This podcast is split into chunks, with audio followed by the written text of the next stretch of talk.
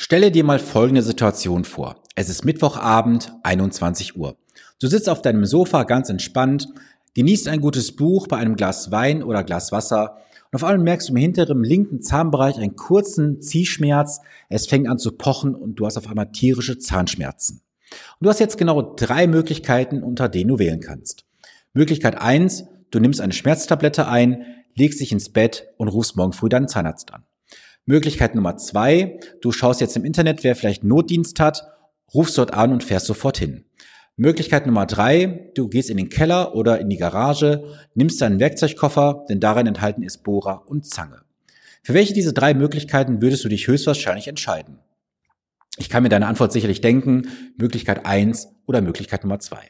Doch im Bereich der Finanzen glauben immer noch sehr viele, sie könnten es alles selber machen und sie bräuchten dafür keinen Experten an der Seite. Und ich habe das jetzt auch in dieser Woche wieder erlebt. Ich habe eine Absage bekommen von einem jungen Mann. Ich nenne ihn mal einfach Lukas in diesem Fall. Und Lukas hatte sich vor einigen Wochen mit mir ausführlich unterhalten. Ich habe ihm im Gespräch schon vieles an Mehrwert geliefert, auch an Inspirationen. Und es war für mich eigentlich so gut wie sicher, dass Lukas sagen wird, Sven, ich möchte von dir begleitet werden. Das hat er auch im Gespräch ganz offen gesagt. Er sagte, hey, das Angebot ist so gut, das muss ich annehmen, doch ich bitte mir noch einen Tag Bedenkzeit. Okay, gesagt, getan. Lukas hat die Zeit genommen. Aus einem Tag wurden drei Tage. Und ich habe dann mal nachgefragt bei Lukas, wie es aktuell aussieht. Und ich habe dann folgende Rückmeldung bekommen. Lukas schrieb mir, Hallo Sven, vielen Dank für die Nachfrage. Das Gespräch vor einigen Tagen mit dir war wirklich sehr inspirierend. Vielen Dank dafür nochmal. Ich habe mir Gedanken gemacht und auch nochmal mit Freunden und mit meiner Familie gesprochen und alle haben mir davon abgeraten, dich als Berater zu wählen. Das Investment ist ja schon eine ordentliche Summe. Gut, die Summe ist jetzt mal irrelevant, die jetzt im Raum steht. Es ist für das, was Lukas bekommen würde, wirklich ein Tropfen auf den heißen Stein und er hätte das x-fach wieder refinanziert, aber geht's weiter. Wie gesagt, alle haben mir davon abgeraten, einen Berater zu wählen. Ich sollte mir noch lieber einen Online-Kurs kaufen von einem entsprechenden Anbieter, dessen Namen ich jetzt hier nicht nenne.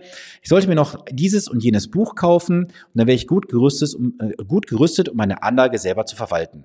Deswegen muss ich dir an dieser Stelle leider absagen. Vielen Dank, viele Grüße, Lukas. Okay, in dieser Nachricht steckt sehr viel drin, was ich jetzt hier mit dir einfach mal teilen möchte. Es ist ein ganz großes Problem, nämlich dein Umfeld. Wenn du mit Menschen unterwegs bist oder die du im Umfeld hast, die von Tuten und Blasen keine Ahnung haben, so was werden sie dir raten? Sie werden dir das raten, damit du bloß in diesem Umfeld bleibst, wie du aktuell bist. Wenn alle bisher, ich sag mal, Beispiel Bausparkunden sind und Rentenversicherung besitzen, dann wird dir natürlich jeder aus dieser Gruppe sagen, aus deinem Umfeld, warum willst du jetzt in was anderes investieren? Denk doch mal an die Risiken, was das alles mit sich bringen würde. Mach doch lieber das sichere, denn hast du Lust, Geld zu verlieren. Und dann kommt der innere Zweifler auf, der sagt, ah ja, stimmt, hm, wie ist denn das nochmal? Weil niemand in deinem Umfeld möchte, dass du persönlich erfolgreicher bist als alle anderen. Deswegen möchten sie sich gerne klein und kurz halten, so dass du halt nicht aus der Masse herausstichst. Vielleicht ein Gedanke. Der zweite Gedanke ist, wenn ich dort lese, ich soll mir einen Online-Kurs kaufen und Bücher durchlesen, dann ist es einfach nur Theorie. Aber die Praxis ist doch das Schwierige, die Umsetzung. Weißt du, es gibt so viele Online-Kurse, so viele Bücher, so viele Blogs und so viele Wissensquellen. Wir sind Wissensriesen, aber Umsetzungszwerge. Bei den meisten Menschen scheitert es an der Umsetzung am Ende, weil sie nicht in der Lage sind, die für sich angeeigneten Sachen dann mal wirklich in die Praxis umzusetzen. Und deswegen ist doch ein Berater, ein Coach, ein idealer Sparringspartner. Du musst unterscheiden zwischen Beratung und Coaching. Ähm, ganz kurz erklärt, Beratung wäre so, dass du sagst, ich habe dieses konkrete Anliegen, ich habe diese und jene Summen, bitte mach damit etwas, nämlich einen Vorschlag, ein Anlagekonzept. Im Coaching wäre es so, dass wir diese Sachen gemeinsam erarbeiten und du entsprechend von mir zur Lösung hin, hingeführt wirst in dem Moment. Das heißt, wir arbeiten das, was bereits in dir ist, an den Glaubenssätzen arbeiten wir und so weiter. Und dann können wir darauf natürlich auch entsprechend aufbauen. So. Diese beiden Möglichkeiten gibt es grundsätzlich mit mir zu arbeiten. Beratung oder Coaching. So. Und jetzt kommt dieses Do-it-yourself. Dieses Do-it-yourself ist zwar schön und gut, aber was bringt dir das? Wenn du am Ende keine 1 zu 1 Anleitung bekommst, die bewertest und erprobt, wo du weißt, das funktioniert am Ende des Tages auch. Und ich habe ja in den letzten Jahren auch viel mit Menschen zu tun gehabt, die mir gesagt haben, dass sie über Jahre bereits umsetzen wollen, aber nicht in die Umsetzung gekommen sind, weil immer wieder von außen Faktoren auf sie einschlagen, sei es die Medien, sei es Ereignisse, sei es mal irgendwie das Umfeld auch im Bereich der Arbeitskollegen und Freunde, die sagen, ja, jetzt ist ein falscher Zeitpunkt zum Investieren, wart doch mal ab, da kommt ein besserer Zeitpunkt. Ach, und hast du mal diese und jenes Risiko überlegt? Und dann kommen diese Zweifel wieder auf und man sagt, boah, bevor ich jetzt irgendwie was Falsches mache, mache ich erstmal gar nichts. Und weißt du, es ist nicht der Berater, der teuer ist, sondern das Vermögen, welches du am Ende nicht haben wirst oder das Vermögen, welches du in teuren Produkten verballast. Das ist letztendlich die Konsequenz von der Konsequenz. Du musst immer die Rückfrage stellen, wenn du zu etwas Ja sagst, sagst du gleichzeitig Nein zu etwas anderem. Sagst du Nein zu einem Berater, sagst du gleichzeitig Ja zu was anderem. Sagst du Ja zu einem Berater, sagst du gleichzeitig Nein zu etwas anderem. Das kannst du spielen wie ein Hebel. Es ist immer eine Konsequenz von der Konsequenz. Ich persönlich kann mit der Absage von Lukas vollkommen leben, weil ich weiß, dass Lukas irgendwann bei mir wieder hier im Büro auf der Matte stehen wird und sagt, Sven, das vor ein paar Monaten, vor ein paar Jahren, wann auch immer, war ein Fehler gewesen, haben die Möglichkeit, vielleicht doch jetzt zusammenzuarbeiten. Denn das, was ich dir gerade gesagt habe, ist in der Vergangenheit so oft passiert. Es sind 70 Prozent aller Kunden irgendwann wieder zurückgekommen oder von Interessenten besser gesagt, 70 Prozent davon sagten irgendwann mal, ich mache das alles alleine, ich hole mir einen anderen Berater rein.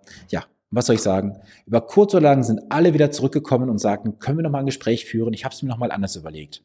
Weil es gibt da draußen auch Dienstleister, die dich als Kunden, ich sag's mal ganz offen, abziehen. Da bist du einfach nur mal ganz schnell jemand, der ausgesaugt wird. Paradebeispiel vor kurzem, Rentenversicherung, 300 Euro im Monat, 12.000 Euro sollte derjenige dafür bezahlen für den Abschluss. Das Ding war fast vierfach so teuer wie normalerweise in der Provisionswelt. Ähm, und es gibt auch Berater, die letztendlich viel versprechen, am Ende wenig halten. Und am Ende sind es auch keine Berater, sondern sind einfach irgendwelche, ja, Coaches, die nicht mal eine Zulassung haben, keine Qualifikation. Das kannst du, und das möchte ich dir auch definitiv hier nochmal ans Herz legen, schau bitte genau hin, auf wen du dich einlässt. Geh in das Impressum, schau rein, ist derjenige irgendwo registriert bei einer IAK, beim Gewerbeamt, wo auch immer, das ist je nach Bundesland unterschiedlich. Zweitens, ist da eine entsprechende Zulassung vorhanden, Paragraph 34h Gewerbeordnung im besten Fall oder 34f oder ist es wirklich jemand, der sagt, ach, ich mache Geldanlagen, aber es ist tatsächlich nur, nur in Anführungsstrichen ein Versicherungsmakler nach 34d Gewerbeordnung. Und auch das möchte ich hier nochmal ganz klar sagen. Jemand bei der Bank, bei der stationären Bank, ist nicht unabhängig. Diese Mitarbeiter bei der Bank müssen die Produkte der Verbundpartner verkaufen. Das heißt, dort gibt es dann eine Fondsgesellschaft, da kannst du gerne mal gucken, wer das ist.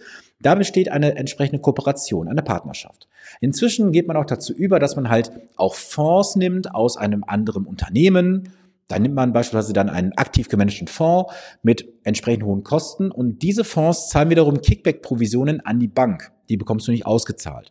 Ich habe gerade auch so einen Fall in der Beratung, wo jemand einen Split gemacht hatte, sprich ein Teil bei mir investiert, ein Teil bei der Bank. Ich konnte damit durchaus leben. Und jetzt haben wir festgestellt, dass da natürlich auch sehr hohe Differenzen drin sind. Einmal in der Entwicklung und auch aufgrund der Kosten. Weil die Person zahlt bis zu fünf Prozent Ausgabeaufschlag. Und ich habe jetzt der Person auch gesagt, hey, solltest dir durchaus mal Gedanken machen, ob das der richtige Weg ist, weil das, was du an Kosten jetzt produzierst, musst du hinten ja über die Erträge wieder reinholen, was ja auch schwierig ist.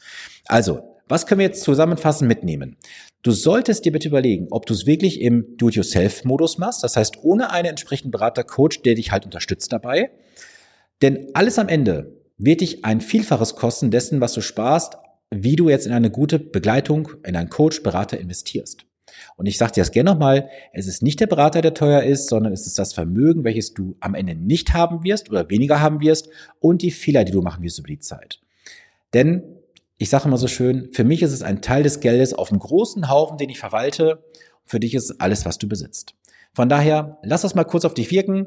Schau dir gerne die Episode, das Video noch ein zweites Mal an. Und ich wünsche dir eine gesunde und vor allem erfolgreiche Woche. Wir hören und sehen uns am nächsten Montag. Bis dahin viele Grüße. Dein Sven Stopka.